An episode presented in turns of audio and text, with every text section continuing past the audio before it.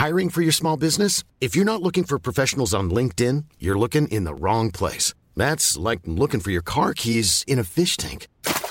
LinkedIn helps you hire professionals you can't find anywhere else, even those who aren't actively searching for a new job but might be open to the perfect role. In a given month, over 70% of LinkedIn users don't even visit other leading job sites. So start looking in the right place. With LinkedIn, you can hire professionals like a professional. Post your free job on linkedin.com slash people today.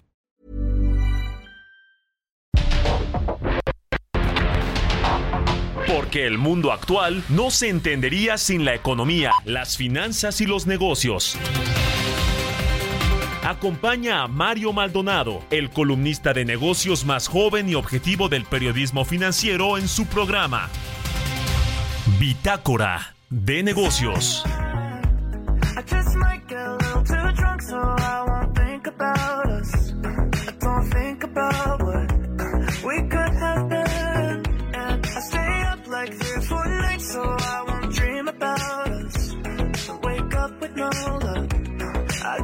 I should have seen it all along. She was the one in a million. It hurts whenever someone says her name. When we were going off and on, I guess I really played it wrong. I should have never let her slip away. Oh, I'm such a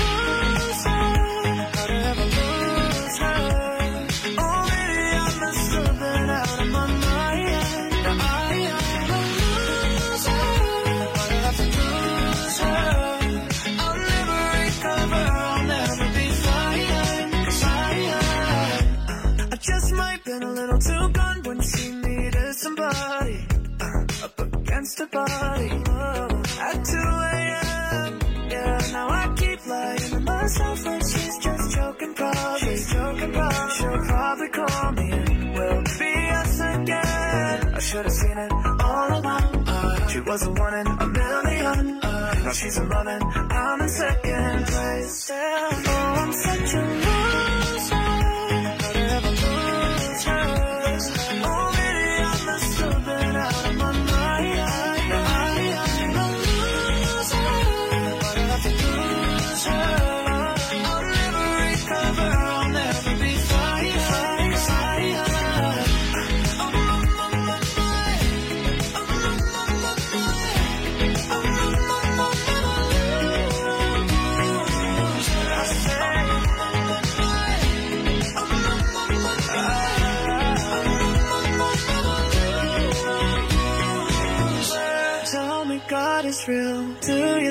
About me still?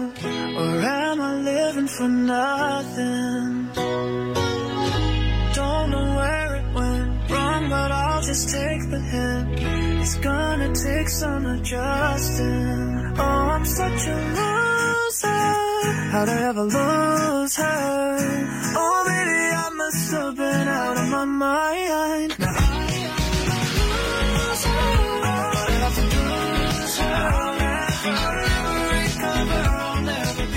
Esta canción es del cantante y compositor estadounidense Charlie Puth. Pertenece a su más reciente álbum, Charlie, lanzado a finales del año pasado y se trata de su tercer material completamente producido por él mismo, al igual que su anterior álbum, Voice Notes. Y es que esta semana estamos escuchando canciones de los artistas de pop más escuchados en la actualidad y sin duda este Charlie Puth es uno de los más escuchados. Es jueves, jueves 20 de julio del 2023. Bienvenidos a este espacio, es Bitácora de Negocios. A nombre de Mario Maldonado, titular de este espacio, le damos la bienvenida y lo invito a que se quede con nosotros de aquí y hasta las 6 de la mañana con 55 minutos. Mi nombre es Jesús Espinosa y le voy a presentar toda la información más importante, la más relevante de las últimas horas, de los últimos minutos con relación a las finanzas, la economía y los negocios y también otros temas importantes, por supuesto, que están en la coyuntura nacional y que es importante darle difusión en este espacio. Como todos los días vamos a platicar con Roberto Aguilar, nuestro analista de mercados, porque las bolsas dispares por decepcionantes reportes trimestrales de Tesla y Netflix, también el apoyo a economía china sigue pendiente. El Fondo Monetario Internacional advierte regreso de presiones inflacionarias mundiales por la salida de Rusia de un acuerdo para exportar trigo que toca máximo de tres semanas. Y luego de dos años de la alta demanda, productores de champán anticipan caída de ventas y también de las exportaciones. Esta mañana vamos a platicar como cada jueves también con Gerardo Flores, economista especializado en análisis de políticas públicas sobre la banda ancha. México es un país lento, lo vamos a analizar, cómo está México en este sector, en esta pues en esta área de las telecomunicaciones, en donde ya nos decía Gerardo Flores y lo vamos a desglosar eh, en, su columna que, escribe, que la semana pasada, pues el Instituto Federal de Telecomunicaciones difundió precisamente un comunicado para destacar que el incremento anual de la, en la penetración de la banda ancha fija en México, pues es mayor que el promedio de los países de la OCDE y de eso vamos a platicar esta mañana. También con Eduardo López, analista de instituciones financieras y fibras de Grupo Financiero B por más sobre la Bolsa Mexicana de Valores que estamos en época de reportes trimestrales y la Bolsa Mexicana presenta su reporte de resultados al segundo trimestre del 2023 Vamos a analizar todos los sectores, el retroceso en ingresos, también el desempeño por segmento, la disminución en flujo, eh, eh, también la utilidad neta, el depósito central de valores que ha sido un efecto por eh, tipo de cambio, también los capitales, entre otros, entre otros temas. Vamos a desglosarlo también esta mañana y vamos a platicar también con Janet Quiroz, que es la nueva directora de análisis económico de Monex. Hay proyecciones, hay pronósticos y para el PIB de México eh, se dice que podría crecer 2.3% durante 2023 de acuerdo con analistas, aunque también existe un riesgo de una desaceleración en el 2024. Así que quédese con nosotros, lo vamos a platicar también esta mañana. Invitamos a todos los que nos escuchan, por supuesto, a través del 98.5 de FM aquí en la Ciudad de México, pero también lo puede hacer a través de la página de el, elheraldodemexico.com.mx y también en el podcast. Además, nos escuchamos en Guadalajara, en Monterrey, en La Laguna, en Tampico, en Tuxtla Gutiérrez, en Tepic, en Chilpanchingo, en Yucatán. Así que hay opciones. Quédese con nosotros, por lo pronto le presento como todos los días un resumen de lo más importante. on. Uh, I guess I really played it wrong. Uh, I should've never let her slip away. Oh, I'm such a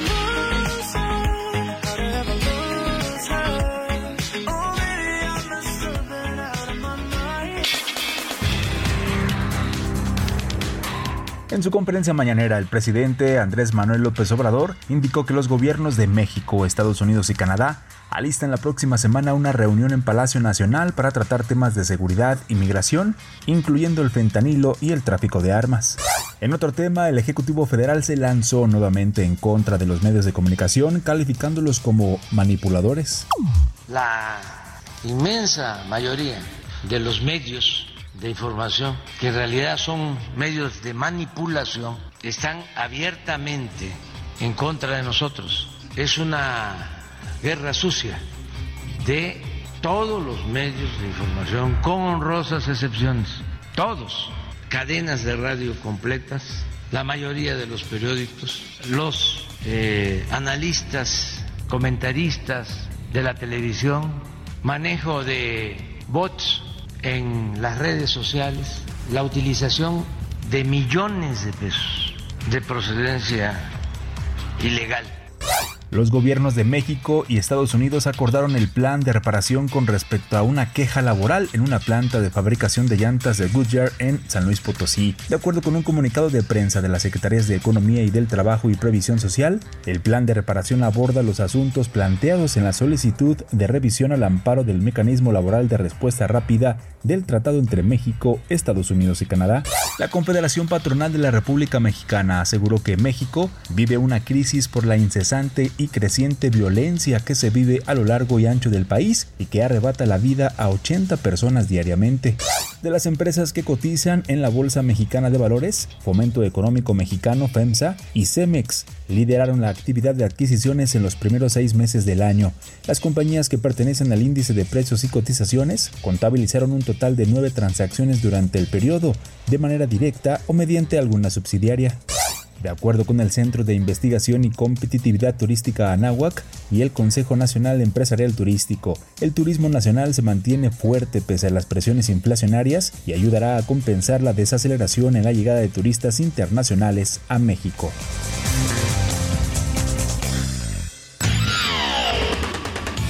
Mario Maldonado en Bitácora de Negocios.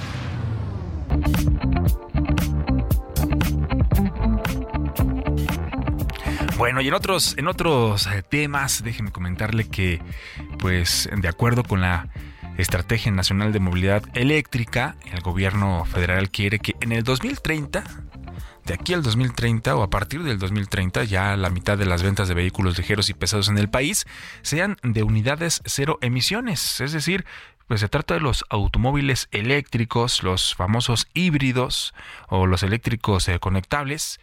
Esto lo está proyectando para para ese año y que hacia el 2040, todavía 10 años más, eh, pues el total de las ventas de coches ligeros y pesados serán vehículos eléctricos e híbridos eléctricos contables. Para el 2050, estas son las proyecciones, ¿no? 2030, 2040 y para el 2050, pues están proyectando que las ventas de los vehículos ligeros y pesados serán el 100% eléctricos de aquí al 2050 y bueno, pues por lo que no habrá eh, pues ya híbridos eléctricos con un motor de gasolina, sino solamente 100% eléctricos. De acuerdo también, de acuerdo también con estos eh, datos, pues fue una propuesta que elaboró precisamente la Secretaría de Medio Ambiente y Recursos Naturales y que ya de hecho se publicó en el portal de la CONAMER. Pues bueno, es lo que sucede con el sector automotriz, ya lo estaremos eh, checando y por supuesto le estaremos dando seguimiento. Políticas públicas y macroeconómicas.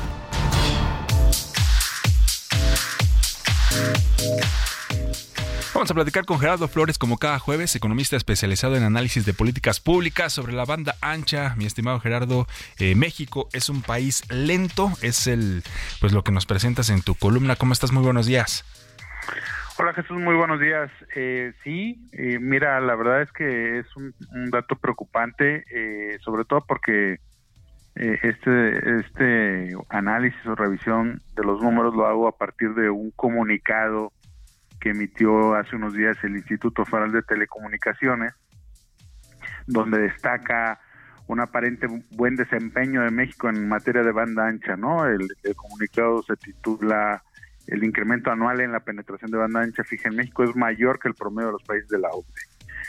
Eh, y ya de ahí se, eh, el IFT da algunos datos de cómo México está creciendo más que el promedio de la OCDE en términos de penetración de banda ancha en nuestro país, eh, da algunas cifras históricas, pero no nos da una profundidad de los datos y lo que yo hice fue revisar pues el reporte de la OCDE de donde el IFT eh, utiliza, eh, saca esta información, y pues te das cuenta que lamentablemente México, pues más bien está teniendo un desempeño pobre en materia de banda ancha, porque pues sí está creciendo, pero hay hay países que tienen una mayor, la penetración se mide, eh, o la mide la OCDE en términos de suscripciones por cada 100 habitantes. Y en el caso de México, lo que nos dice la OCDE es que México pues sí está creciendo, pero México tiene eh, apenas 19.87 suscripciones por cada 100 habitantes. Eh, y lo que vemos es que países que tienen una mayor penetración, es decir, mayor número de suscripciones por cada 100 habitantes, están creciendo más rápido que México. Y no solo eso, sino que eh, la banda ancha, digamos que están reportando, es una banda ancha o con accesos de, a velocidades más altas que las que estamos observando para México o lo que le reporta el IFT a la OCDE, ¿no? Entonces, número uno, eh, pues países que tienen una mayor penetración que México eh, están creciendo más rápido que México, ¿no? Eso no lo dice el IFT. Sí. Eh, y tampoco dice que pues la velocidad promedio es más alta en todos esos países que la que se observa en México, ¿no? Entonces, de hecho, México es el país donde todavía una alta proporción de las suscripciones son para velocidades de entre 2, entre, entre, perdóname, entre, entre 25 30 megabits por segundo a 100 megabits, ¿no? eh, casi el 80, casi el 90% de las suscripciones de México se ubican en ese rango de velocidad y ya eh, una buena parte de los países de la OCDE están reportando eh, un número importante de accesos con velocidades arriba de 100 megabits. De hecho, tenemos el caso de Chile, que prácticamente el 93% de sus suscripciones de banda ancha se ubican en ese rango, entre 100 megabits y un gigabit por segundo, ¿no? O sea, estamos viendo que países latinoamericanos están teniendo un mucho mejor desempeño que el de México. Eh, incluso, te diría, por ejemplo, Costa Rica tiene 4.24 suscripciones por cada 100 habitantes mayores a 100 megabits por segundo. México solo reporta 2.66. De los cuatro países que reporta la OCDE, eh, cuatro países latinoamericanos que reporta la OCDE, México es el que tiene el peor desempeño en cuanto a velocidades de los de las suscripciones de banda ancha, o sea, como te comento, incluso por debajo de Costa Rica, ¿no? Están México, Chile, Colombia y Costa Rica. México es el que reporta el, mayor, perdón, el menor eh, desempeño en términos de velocidades y, y el y pues, en crecimiento pues, estamos creciendo por debajo de otros países no que tienen mejor penetración que la mexicana que la de México. Y, estos estos datos Gerardo que, que tiene México qué, qué es lo que significa o qué, qué, es cuál sería la preocupación por qué no está creciendo el ritmo de los otros países de, de la región de la OCDE yo lo que estoy viendo es que eh, lo que nos está, eh, esta radiografía lo que nos dice es que hay una deficiente regulación todavía, eh, que no ha sido capaz el instituto o la autoridad reguladora de, inyectarle una dinámica al sector telecomunicaciones fijo, aunque tengamos una aparente mayor competencia, donde tenemos presencia de, de, operadores fijos que han adquirido buena participación, pues lo que vemos es que al no haber una eh, digamos interacción eficiente entre todas las redes porque eh, un problema que persiste del que se quejan los competidores es que no tienen una forma de usar de manera desagregada eh, el acceso a la infraestructura del en este caso del mayor operador del preponderante no sí. Y eso eso es algo que frena yo te diría la inversión, lo que lo que yo veo es que los los operadores se han preocupado más en ganar en cobertura eh, que en velocidad, por ejemplo, ¿no? Entonces, eh, yo creo que al IFT lo que le falta ahí es echarse un buen clavado y revisar qué no está funcionando de la regulación que ha establecido porque evidentemente pues estamos rezagándonos frente al resto del mundo, ¿no? Sí, sí, sí. Bueno, pues está ahí e, es un tema preocupante, obviamente, que, que México se esté rezagando en ese sector el sector de las telecomunicaciones, que hoy en día pues sabemos que son fundamentales para el desarrollo de, muchas cosas y de muchos sectores también. En fin, lo estaremos, lo estaremos observando. Gerardo Flores, como siempre, muchísimas gracias y muy buenos días. Muy buenos días, Jesús. Que tengas buen día. Muchas gracias, Gerardo Flores, economista especializado en análisis de políticas públicas, como cada jueves aquí en Bitácora de Negocios. Economía y mercados. Y ya llegó, y ya está aquí Roberto Aguilar. ¿Cómo estás? Muy buenos días, Roberto. Mi estimado Jesús, ¿cómo estás? Muy buenos días. Me da mucho gusto saludarte a ti y a todos nuestros amigos. Fíjate que eh, rápidamente te comento que el INEGI acaba de dar a conocer unos datos muy interesantes. Las ventas al menudeo correspondientes a mayo. Y fíjate que ahí sí vemos ya un tema, quizás una, una luz amarilla sobre el consumo del mercado interno, que ha sido justamente la base que ha mantenido a la economía mexicana. Y es que fíjate que las ventas al menudeo en México en mayo respecto al mes previo bajaron 0.5%. Cuando medimos mayo de este año contra mayo del año anterior, pues hay un incremento de 2.6%. Pero bueno, al final del día vale la pena este dato que acaba de dar a conocer, como te decía, el INEGI. También te comento que justamente las bolsas asiáticas subían ligeramente, mientras que los inversionistas pues analizaban los resultados empresariales y esperaban las reuniones de los bancos centrales de la próxima semana. El Banco de Inglaterra se va a reunir en la primera semana de agosto, pero antes están las reuniones de los bancos centrales de Japón, de Europa y de Estados Unidos que están y van a acaparar la atención de los mercados. Los decepcionantes resultados de Netflix y de Tesla hacían bajar los futuros estadounidenses y las bolsas europeas subían tímidamente. Los avances de las bolsas asiáticas se veían limitados por la debilidad de las acciones chinas, ya que la promesa del gobierno de apoyar la economía privada pues no logró impresionar a los participantes del mercado. Por otra parte, te comento que el Fondo Monetario Internacional advirtió que la salida de Rusia del acuerdo que permitía la exportación ucraniana a través del Mar Negro va a empeorar las perspectivas de la seguridad alimentaria mundial y amenaza con agravar la inflación de los alimentos, especialmente en los países menos favorecidos. Los ataques rusos a zonas portuarias ucranianas continuaron el día de hoy, después de que Moscú advirtiera de que los barcos que se dirigen a los puertos ucranianos del Mar Negro, Negro perdón, podrían ser considerados objetivos militares. Y en este contexto, los futuros del trigo en Chicago alcanzaron el máximo de tres semanas. Así es que vamos de regreso nuevamente. Fíjate que uh, recordaba rápidamente que uno de los factores que ha puesto el Banco de México en su último reporte de inflación sobre qué podría eh, enturbiar las expectativas de la economía mexicana es precisamente que se incremente la tensión entre Rusia y Ucrania. Y ahora estamos viendo que justamente hay una serie de, decisiones que se están... La Unión Europea está, por ejemplo, mi estimado Jesús, negociando eh, justamente un paquete de ayuda a Ucrania por 20 mil millones de euros. Por el otro lado también se habla de que Rusia pues está también eh, prolongando o prorrogando hasta el 2025 pues una serie de limitaciones de intercambio comercial. Así que bueno pues esta situación en vez de avanzar podría empeorarse y esto sí es una gran preocupación pues para la economía mundial y por supuesto para México. Y hablando justamente de Europa, te comento que el Banco Central Europeo subiría la tasa de interés un cuarto de punto este 27 de julio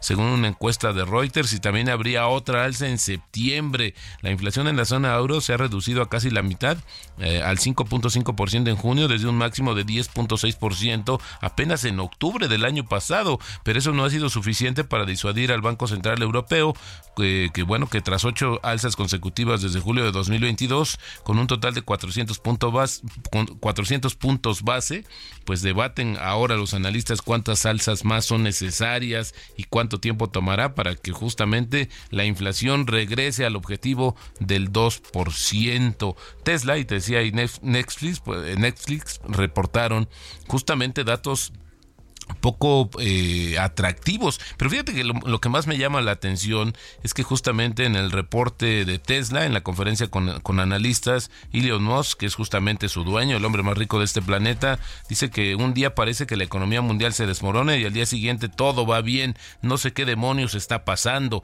Estamos en lo que yo llamaría tiempos turbulentos. Así las declaraciones justamente de Elon Musk. El tipo de cambio en 1677 eh, se ha presionado un poco porque más temprano, mi estimado Jesús, tuvimos, tocó el 1681, que tocará primero el 1650 o el 17, ya lo veremos. Ya lo estaremos observando y lo estaremos comentando, por supuesto. No te vayas, Robert, vamos a ir a la pausa y regresando ya le presento las entrevistas que le adelanté. Son las 6 con 25.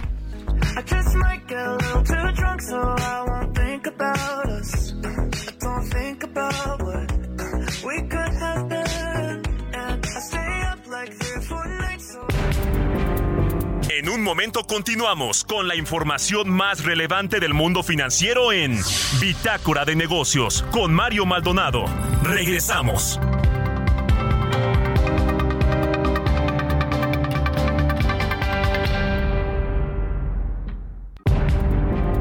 Estamos de vuelta en Bitácora de Negocios con Mario Maldonado.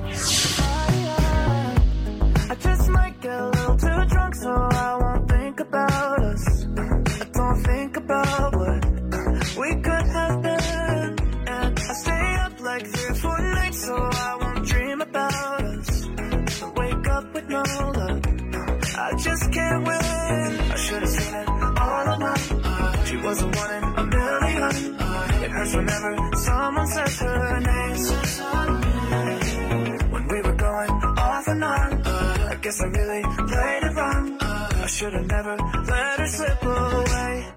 Oh, I'm such a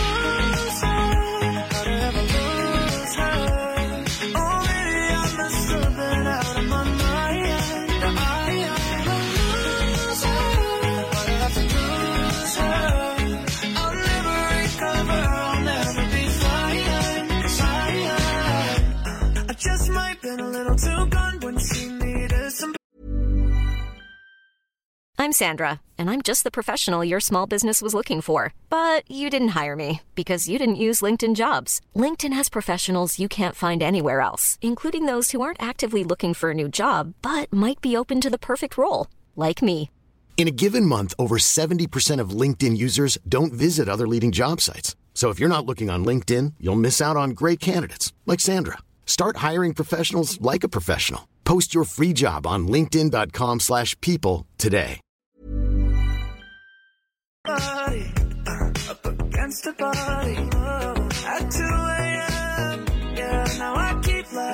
Myself like she's just joking, probably. She's joking, probably. She'll probably call me we'll be us again. I should have seen it all along. Uh, she was a one in a million. Uh, now she's a running. I'm in second place. Oh, I'm such a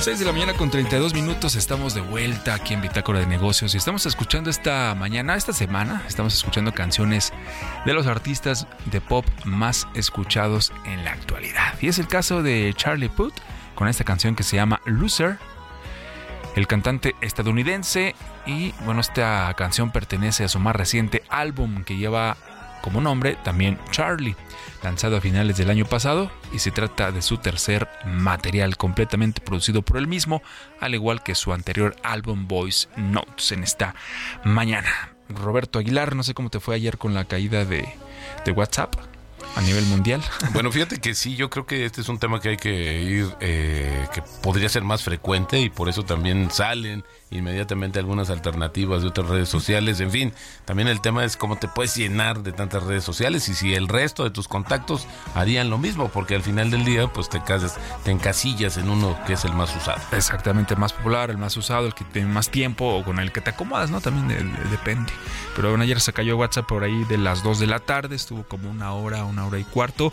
Eh, a mí me fue bien, la verdad no tuve problemas, siguió funcionando, pero sí, por supuesto hubo muchos usuarios, no solamente en México, a nivel mundial que se, quedar- se quedaron sin la comunicación de WhatsApp. Mensajes no entraban, mensajes no salían, fotos o videos, ninguna de las funciones que tiene esta aplicación. Son las 6.33, vamos al segundo resumen.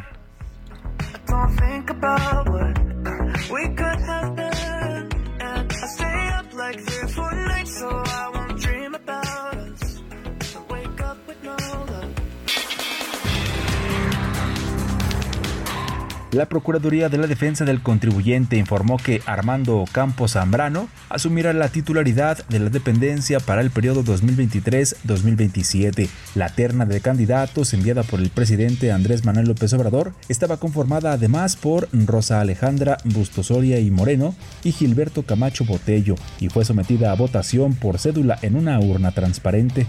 De acuerdo con datos desestacionalizados del Instituto Nacional de Estadística y Geografía, el indicador de confianza del consumidor creció 1.46% a tasa mensual durante junio pasado. Este aumento significó hilar por segundo mes una variación positiva.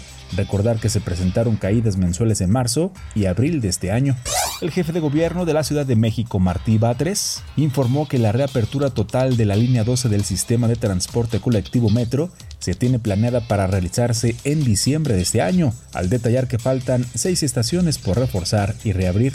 Durante este 2023, las tarifas eléctricas tendrán un aumento de 7.1% anual, lo que quiere decir que en el próximo recibo se verá un incremento en comparación con lo que se pagaba en 2022. Esto aplica para las tarifas domésticas y es parte de los ajustes y aumentos en productos y servicios que se dan anualmente de acuerdo con la inflación. Entrevista.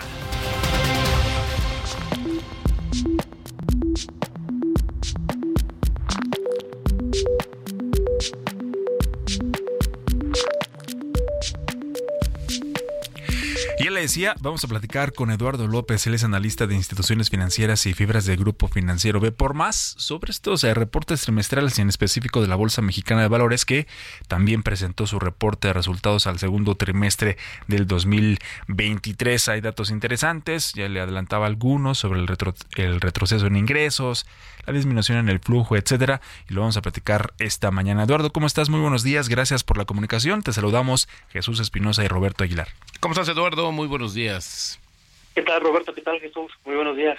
Oye, la primera pregunta que me surge es eh, si estos resultados de la bolsa también reflejan esta situación de lo que vive el mercado bursátil, el financiamiento bursátil en general. La bolsa, como una empresa, también ha buscado diversificar sus fuentes de ingreso, pero parece ser que todavía hace falta un impulso mayor del mercado y esto hará que se refleje también en los números de la bolsa, ¿no, Eduardo? Sí, Roberto, sin duda. Eh, como comentas, pues hay varios factores, toda vez que pues, los ingresos de bolsa están muy diversificados, pero digamos que dentro de los efectos que afectaron la caída en ingresos en este trimestre. Tenemos, por un lado, eh, la caída, de, bueno, quizá uno de los principales aspectos fue el menor volumen de operaciones en el mercado de capitales. El, volumen de operaciones cayó 26% en la comparación año a año y por eso sin duda le pega a los ingresos de bolsa. Eh, también hubo un efecto de tipo de cambio. Eh, nada más cabe señalar que 30% de los ingresos de bolsa están denominados en dólares. Como sabemos, el tipo de cambio ha estado muy fuerte, a la hora de convertirlo, pues sí se ve un efecto negativo. Y pues también, al final del día, pues lo que comentaba de financiamiento es algo que, pues en el mediano largo plazo sí pega, ¿no? Eh, las colocaciones han sido pocas. Eh, en la parte de capitales hubo un par de, de colocaciones, un par de fibras colocaron, y también tuvimos un crecimiento en colocaciones de deuda, ¿no? Sin embargo, pues este en el consolidado, pues vimos una caída en ingresos. Oye, y esto, ahora que hablabas de las colocaciones, deuda ha sido pues lo que ha sacado la casta. Al final del día ha habido una mucho mayor actividad, pero no ha alcanzado a compensar todavía el tema accionario. Sí, así es. Este, mira, por ejemplo, en el trimestre las colocaciones de mediano y largo plazo crecieron 46% en monto, pero en número fueron 25, o sea, no crecieron este nada. Y el monto de corto plazo creció un 50% en colocaciones durante el trimestre. Eh, aquí es importante pues también ver el número de colocaciones y sobre todo las de largo y mediano plazo, que son las que te generan un ingreso por mantenimiento, ¿no? Y pues prácticamente estuvieron flat en el trimestre. Eh, con todo de que el monto ha crecido, el número de colocaciones no creció tanto. Y pues sí, eh, esto no ha alcanzado a contrarrestar el efecto de que pues en la parte de capitales no hay un poco dinamismo, ¿no? Claro. Ahora, también vemos mercados, eh, habíamos visto, por ejemplo, el inicio, el arranque de este año, muy positivo para las bolsas eh, en todo el mundo y la bolsa mexicana no fue la excepción. Aquí la pregunta es eh, si no, no, ¿qué sucedió para que no o se hubiera limitado un poco este contagio quizás de mayor volumen y mayor actividad en las bolsas en el mundo? Y bueno, parece ser que la bolsa mexicana de valores no, no resintió de manera directa este efecto, Eduardo. Sí, eh, curiosamente, Roberto, eh, aunque digamos que los índices han tenido un desempeño al alza, eh, lo que impacta más en los ingresos de bolsa como negocio es la volatilidad. cuando hay más volatilidad, hay más operaciones y eso incrementa los ingresos de bolsa. En este caso, la volatilidad ha sido menor en el año para México y para el mercado a nivel mundial, ¿no? Si recordarás, hace un año, por ejemplo, tenías temas como que estaba más fresco lo de Ucrania contra Rusia y demás, factores que te incrementaron la volatilidad, te incrementan las operaciones y te incrementan los ingresos de bolsa, ¿no? Eh, por citar un ejemplo, digamos, en la pandemia hubo mucha volatilidad, ¿no? La gente empezó a vender muchas acciones y eso benefició los ingresos de bolsa, ¿no? Este año pues no ha habido tanta volatilidad y por, por eso, aunque veamos que los índices van en sentido positivo, eso no se ha traducido necesariamente en un mayor número de operaciones. Eh, qué interesante reflexión, Eduardo. Ahora, si, si me permites hablar un poco de también de lo del sector que cubres, que eres especialista, el tema de las fibras, eh, ¿cómo ves los resultados de cara a este mayor dinamismo para el tema industrial? Hay algunas que sí, algunas fibras, algunos fideicomisos están volcados totalmente a este segmento, otros que tienen una participación, pero en general, ¿qué esperaríamos de los resultados de las fibras para el segundo trimestre de este año, Eduardo? Eh, lo seguimos esperando. Bueno, aquí mejor más nuestra expectativa sigue siendo positiva para las fibras, Roberto, eh, particularmente para las que tienen más exposición a la parte industrial, como bien comentas. Eh, seguimos viendo pues eh, el impacto de, de nearshoring, que no lo vemos de ahora, sino de tiempos de tiempo atrás, con niveles de ocupación eh, cercanos al 98%, que pues vaya, un, un nivel de ocupación del 98% de, de las naves industriales es prácticamente un 100%. Así Eh, justamente ayer reportó Fibra Prologis una ocupación del 98%, en mercados fronterizos hasta el 99%. Incluso comentan que empiezan a haber escasez de, tierra este, por la falta de, disponibilidad de tierra adecuada y también por la lentitud para obtener permisos, ¿no?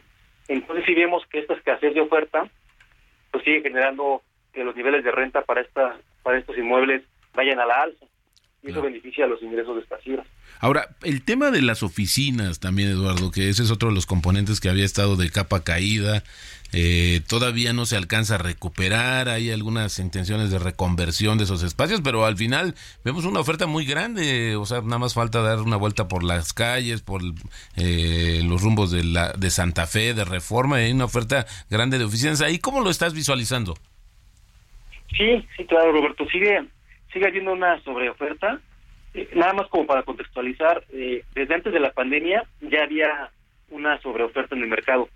La tasa de ocupación de las oficinas era de 85%, con la por ciento y ha venido recuperándose muy paulatinamente, como a niveles de 75% aproximadamente. Entonces, sigue siendo un nivel de ocupación bajo. Eh, eso, eso también pues implica que los niveles de renta siguen siendo eh, bajos para el sector. Eh, entonces, pues también afecta a los ingresos de las fibras. Sí, a pesar de que hemos visto que mucha gente está regresando a las oficinas. claro. Sin embargo, pues no ha sido suficiente para, pues digamos, para eh, disminuir este efecto de sobreoferta eh, por parte de las par- en la parte de oficinas. Y también un elemento que puede ayudar más en el mediano plazo es que no hay nueva no hay nueva oferta, no hay nuevas construcciones de oficinas. Se han parado, se han frenado también, eso es inter- Se han importante. parado, ¿no? sí, para, justamente. Oye, Eduardo, Entonces, y- eventualmente esperamos que sí haya un ligero incremento en ocupación, exacto. quizá puedan llegar a 80% o a niveles de pandemia que era 85%, pero sería un sector que seguiría presionado. Por supuesto. Oye, Eduardo, y ahora una pregunta también relacionada con el tema de las eh, fibras y este reparto que hacen, eh, que están obligadas los, fideicomi- los fideicomisos, obligados justamente a repartir a los tenedores. Cuando ves el tema de unas tasas eh, tan altas como la tasa de referencia del Banco de México, 11.25%, ¿esto no presiona también más a las fibras de poder buscar alternativas de dar un dividendo, un dividendo, un pago eh, mucho más eh, atractivo para los tenedores? Sí, de alguna manera para los inversionistas, pues, digamos, en promedio, eh, el dividendo de las fibras, eh, el sector en México tiene un rendimiento cercano a 7%. Entonces, cuando un inversionista compara eso contra niveles de tasa de 11, pues sí, este, no se ven tan atractivas. Claro. Sin embargo, también hay que considerar que las fibras, además de rendimiento por distribución, tienen esta posibilidad de rendimiento por capital, ¿no? Que o lo que se asocia con el con la plusvalía del inmueble, ¿no? Claro. Entonces, es un rendimiento por dos vías. Eh, y sí, sin duda que para un inversionista, pues un factor a comparar es la tasa de interés, pero también hay que considerar el valor de los inmuebles. ¿no? Claro. Que ahí sí hay una apreciación, que hemos visto algunas operaciones de algunas fibras, pues que le han sacado muy buen provecho a esta situación de la demanda y bueno, pues ahí logrando también ganancias importantes, que lo más relevante es que también la reparten entre los tenedores. Eduardo, pues muchísimas gracias, Eduardo López Ponce, pues analista justamente de instituciones financieras y fibras del grupo financiero B por más. Y bueno, ya estaremos justamente analizando el resto de los reportes trimestrales de este sector. Gracias, Eduardo. Muy buenos días. Gracias, Roberto. Buenos días. Historias empresariales. Bueno, también ayer se dio a conocer que American Express México, eh, pues ya eh, informó precisamente que la Comisión Nacional Bancaria y de Valores aprobó la revocación voluntaria de los permisos de American Express Bank para operar como institución de banca múltiple. ¿Qué pasa con esto? ¿Deja de ser un banco o qué es lo que sucede? Giovanna Torres nos platica. Través de un comunicado este miércoles, American Express anunció la consolidación de sus entidades legales bajo American Express Company SADCB, misma desde la que actualmente ofrece la totalidad de sus productos y servicios, incluido su portafolio de tarjetas de crédito y seguros. La firma financiera explicó que de esta manera consolida sus entidades legales bajo el nombre de American Express Company, con la cual ofrece la totalidad de sus productos y servicios desde el 2022. Santiago Fernández Vidal, presidente y director general de American Express en México, señaló que unificar sus operaciones bajo una misma entidad legal, American Express Company México, les permitirá elevar sus sinergias internas y alcanzar mayores niveles de eficiencia y agilidad para continuar ofreciendo el servicio. Añadió que la empresa se encuentra comprometida con la transformación digital y continuará contribuyendo a la economía local. Muestra de ello es la inversión realizada en infraestructura. El directivo aseguró que se encuentran muy emocionados por el futuro de la organización en el país. De acuerdo con lo publicado en el Diario Oficial de la Federación, American Express Bank solicitó la revocación de su autorización para organizarse y operar como una institución de banca múltiple filial. La resolución con la que se autorizó la constitución y operación de American Express Bank se celebró en 1996 y fue emitida por la Secretaría de Hacienda y Crédito Público. Para Bitácora de Negocios, Giovanna Torres.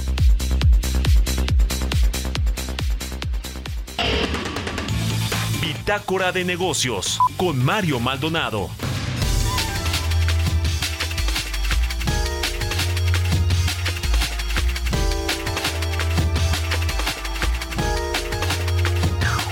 Son las 6 de la mañana con 47 minutos y ahora vamos a platicar y nos da mucho gusto que, nos haya aceptado esta invitación Janet Quiroz, nueva directora de análisis económico de Monex para platicar precisamente del PIB de México que podría crecer, dicen algunos analistas, 2.3% durante este año, aunque también existe por ahí pues riesgos de una desaceleración en el 2024. Janet, ¿cómo estás? Muy buenos días, te saludamos con mucho gusto Jesús Espinosa y Roberto Aguilar. Hola Janet, muy buenos días. Hola, ¿qué tal? Muy buen día, Jesús. Roberto, me da mucho gusto saludarlos. Pues muchas felicidades por tu nombramiento y hay que comentar que también Janet Quiroz pues formó parte justamente de la primera edición de los economistas más influyentes que realizó recientemente la revista Forbes. Janet, ¿cómo ves la expectativa? Hoy vemos algunos datos sobre el tema, eh, eh, el primer, los datos del inicio del arranque de este año sorprendieron a muchos, ¿no? Que esperaban una debilidad o un menor dinamismo en la economía mexicana, pero pareciera que se está acabando este, este impulso o no de cara a la segunda mitad del año de, de este año, perdón. Eh, sí, con mucho gusto. Pues mira, lo que habíamos visto era eh, durante la primera mitad, eh, pues realmente datos que sorprendieron. Eh, me parece que este año, 2023, se había iniciado con un sentimiento un tanto negativo, luego de que al cierre del 2022 vimos algunos indicadores, principalmente en Estados Unidos, que habían presentado una desaceleración. Si a esto le sumamos pues los rumores que habían surgido también en torno a la posibilidad de que esta desaceleración pudiera más bien eh, significar el inicio de una recesión, pues entonces eh, pues las expectativas eran eh, bastante reservadas en cuanto a la actividad económica para México que se esperaba para 2023. Y bueno, pues en realidad ya, eh, pues ahora que ya estamos en la segunda mitad de este año, hemos visto que han habido factores que han impulsado el crecimiento económico en México y en otros países. Y en buena medida estos tienen que ver con eh, la resiliencia que se ha observado en Estados Unidos, particularmente en cuanto al desempeño de su mercado laboral. Eh, vemos que la tasa de desempleo se mantiene en mínimos a pesar de que eh, pues la tasa de interés en Estados Unidos, igual que en otros países, ha aumentado de manera muy significativa, ha aumentado a niveles no vistos en los últimos 16 años. Y con ello, eh, pues realmente pues lo que se estimaba es que la demanda agregada presentara una desaceleración al menos más acelerada de lo que estamos viendo. De ahí que, eh, pues al ser nuestro principal socio comercial, pues las expectativas para la economía de México pues eran muy reservadas. Como lo digo, eh, pues realmente estamos viendo que el comportamiento ha sido mucho más positivo eh, en la medida en la que pues eh, varios factores como los que comentaba, pues han eh, sido más positivos, de tal manera que, eh, pues más bien, o sea, las revisiones a lo largo del año han venido siendo al alza. En particular, nosotros estamos esperando un crecimiento del 2.8% para este año y pues me parece que, que seguirán estas revisiones al alza, aunque algunas también ya apuntan que el crecimiento inclusive podría ser mayor al 3%. Sí, de hecho, la Secretaría de Hacienda a través de Gabriel Llorio estaba comentando que justamente entre 3.1 o 3.2%, y bueno, pues qué bueno que se generen estas tasas de crecimiento. Ahora, dime una cosa, Janet, desde tu perspectiva, ¿qué pasa con el tema de la recesión en Estados Unidos? Cada vez vemos, ¿se está desvaneciendo o se está postergando? ¿Qué está sucediendo desde tu punto de vista? Mira, desde mi punto de vista me parece que la probabilidad de que se presente una recesión eh, ha venido disminuyendo, pero no se ha anulado. O sea, como lo comentaba, el hecho de que las tasas de interés hayan aumentado en niveles no vistos desde el 2016 y perdón, desde, en los últimos 16 años y con la posibilidad de que aumente aún más, por lo menos un incremento más de 25 puntos básicos, eh, pues estaríamos hablando que la tasa habría alcanzado niveles no vistos desde el 2001.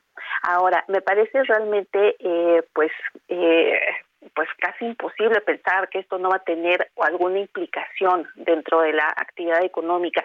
Ya veíamos algunas distorsiones que se dieron en el, en el sector bancario, estas fueron limitadas y me parece que atendidas de manera eh, muy oportuna, lo cual evitó que se diera un contagio generalizado, pero bueno, no se escapa que veamos otros indicadores, otros sectores que pudieran eh, verse afectados por este por este incremento en las tasas que pudiera estar de alguna manera frenando eh, la actividad económica. Ahí justo es donde yo creo que está la duda, si veremos este aterrizaje suave o si eh, pues realmente se convertirá eh, en una recesión que se les hubiera pasado la mano de, los niveles que ha alcanzado la tasa de interés y en su momento incrementos tan acelerados como los que vimos el año pasado. Eh, me parece, eh, en mi opinión, que eh, como les digo, la probabilidad todavía existe, pero en todo caso lo que pudiera estar pasando es que se hubiera retrasado. nosotros estimábamos que para el cuarto trimestre de este año podríamos estar viendo pues ya algunos efectos más tangibles de esta política monetaria restrictiva que está implementando la Reserva Federal, pero eh, pues yo creo que incluso podríamos empezar a ver estos efectos pues eh, a principios del próximo año o, o, ya en los últimos meses de este 2023. Sí, Janet, eh, nos queda un minutito, pero bueno, eh, las estimaciones, por ejemplo, de la Secretaría de Economía, del Fondo Monetario Internacional, están proyectando, en el caso de, de la Secretaría de Economía, pues una proyección del crecimiento para este año del 3% y, y para el 2024 y el Fondo Monetario Internacional 1.7% para este año y 1 1.6 para el próximo. Ustedes en Monex, ¿cómo están viendo eh, el panorama para el cierre de este año y, el inicio del próximo? Sí, eh, como lo comentaba, eh, me parece que este año tendremos un crecimiento en torno al 2.8% y el próximo año tendremos un crecimiento menor al, al presentar pues todavía estos riesgos que ya comentaba y estamos estimando un crecimiento en torno al 2%. Sí, ¿la desaceleración vendrá para el 2024? Me parece que sí, como lo comentaba. Eh, mira, por ejemplo, hoy con los datos que publicó INEGI, el indicador oportuno de la actividad económica, de cumplirse estas proyecciones que está realizando INEGI, recordando que este indicador eh, pues refleja, eh, es, resultado de una proyección para los próximos meses eh, de, la actividad económica que aún no se publican, eh, pues estaríamos teniendo un crecimiento del 3.5 entonces al, al, primer semestre del año. Entonces, eh, para cumplir, o sea, este esta estimación que tenemos, pues entonces tendríamos que, que ver, pues justo que esta desaceleración podría empezar a ser tangible, como decía, a finales de este año y de manera más observable para, para el próximo. Bueno, pues ahí están las proyecciones. Como siempre, te agradecemos mucho, Janet Quiroz, nueva directora de análisis económico de Monex. Gracias por estos minutos y muy buenos días. Con muchísimo gusto, me da mucho gusto saludarlos y les mando un fuerte abrazo a ti y a todo el auditorio. Igualmente, muchas gracias. Con esto nos despedimos. Gracias por habernos acompañado. Eh, quédese aquí con eh, Sergio Sarmiento y Lupita Juárez. Y mañana los esperamos, como siempre, en Bitácora de Negocios a las 6. A nombre de Mario Maldonado, titular de este espacio. Gracias. Mi nombre es Jesús Espinosa. Que tenga un excelente día. like three or four nights so I won't dream about us. I wake up with no love. I just can't win. I should have said it all of my. Uh, she was the one in a million. It hurts whenever someone says her name. When we were going off and on, I guess I really played it wrong. I should have never Esto fue Bitácora de Negocios con Mario Maldonado.